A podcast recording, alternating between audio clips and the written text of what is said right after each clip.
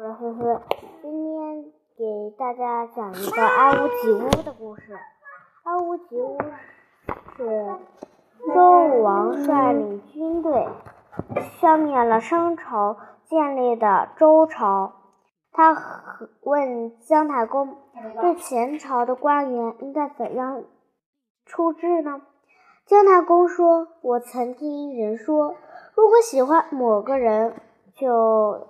停留在他房间上，乌鸦喜欢；若是厌恶某个人，连同他的邻居墙都恶厌。